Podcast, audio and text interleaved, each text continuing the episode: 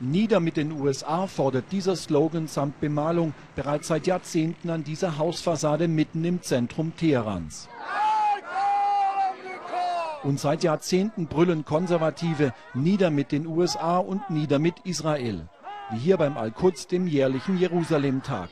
Zum Bruch mit Amerika kam es 1979 nach dem Sturz des Schahs mit der Islamischen Revolution. Damals mittendrin der heute 58-jährige Ibrahim Asrazadeh, einer der Drahtzieher der Revolution. Er zeigt uns die alten Fotos. Ibrahim, damals als Student mit Bart neben dem Revolutionsführer Ayatollah Khomeini. Auf einem anderen Foto im selben Raum der junge Ahmadinejad.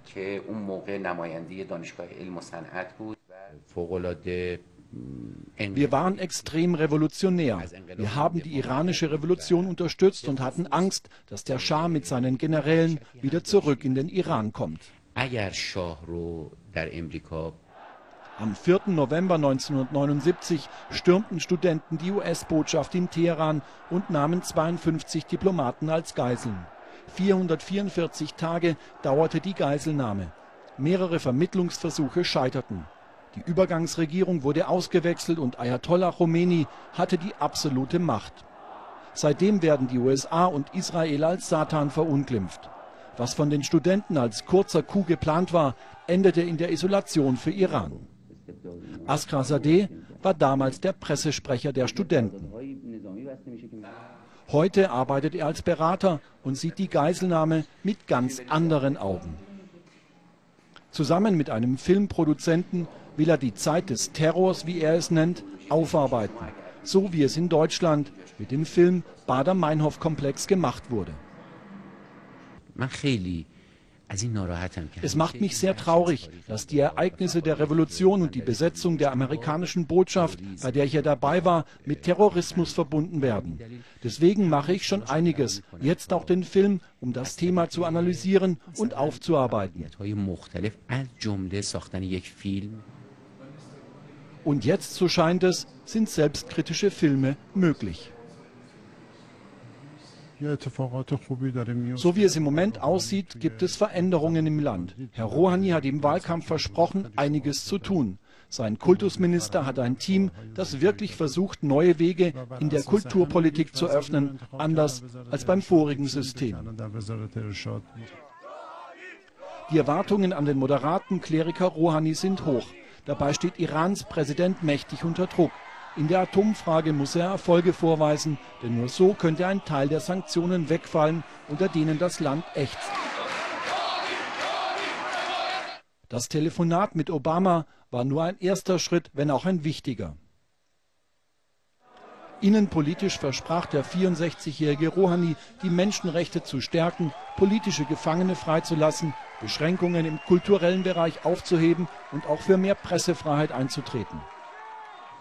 Die Redakteure bei der moderaten Zeitung Etemat sind nur verhalten euphorisch. Erst vergangene Woche wurde auf Druck der Konservativen im Parlament wieder eine Reformzeitung geschlossen.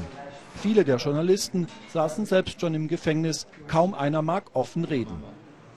Bei Etemat arbeitet die Fotojournalistin Mariam Majd. Auch sie war 32 Tage im Gefängnis. Der Grund, sie wollte ein Frauenfußballspiel fotografieren.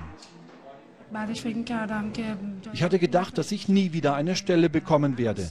Aber dann habe ich einen Job hier bekommen und ich denke, die Regierung Rouhani wird unsere Lage schon verbessern. Die Hoffnung auf Wandel teilen auch die meisten Studenten der Rechts- und Sozialwissenschaften, die spät abends gekommen sind, um mit dem Zeitzeugen Ibrahim Askrazadeh zu diskutieren. Er berichtet über das Drama von 1979 und wie wichtig es ist, sich heute mit Amerika wieder auszusöhnen. Rouhani hat mit großer Zustimmung der Wähler und mit Unterstützung des geistlichen Oberhaupts die Aufgabe, die verfeindeten Länder wieder zusammenzubringen, obwohl es einige Gruppen gibt, die das nicht wollen. Und diese Gruppen sind neben den Konservativen im Parlament die Revolutionsgarden und die Basij-Miliz. Sie verwalten das verlassene Gebäude der US-Botschaft. Wir bekommen eine der seltenen Drehgenehmigungen für das Gelände.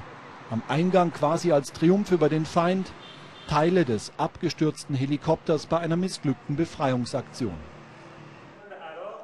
Ihnen erklärt der Führer, selbst Mitglied der Studentenorganisation der Basij, das Wesen des Feindes. Alles klingt wie indoktriniert und auswendig gelernt, wenn er über die Imperialisten und die Zionisten spricht.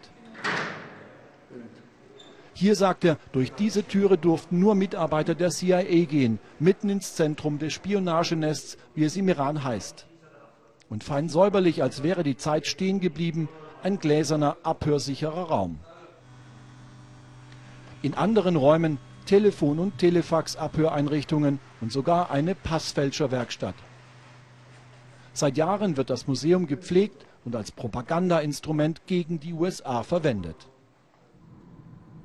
Ins Museum wollte uns Ebrahim Asrazadeh nicht begleiten. Schließlich gehört er heute zu den moderaten Kräften im Land, die eine Aussöhnung mit Amerika wollen, sogar vorantreiben. Ich hoffe so sehr, dass es zu einer Wiederaufnahme der Beziehungen zwischen uns und den USA kommen wird, auch wenn es sicher sehr langsam gehen wird. Ich glaube fest, das wäre zum Nutzen von beiden Seiten.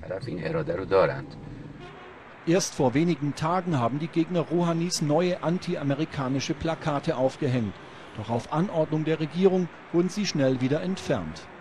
Der neue Präsident hat auch im eigenen Land mit vielen Widerständen zu kämpfen. Zu lange wurde das Feindbild in den Köpfen der Menschen gepflegt.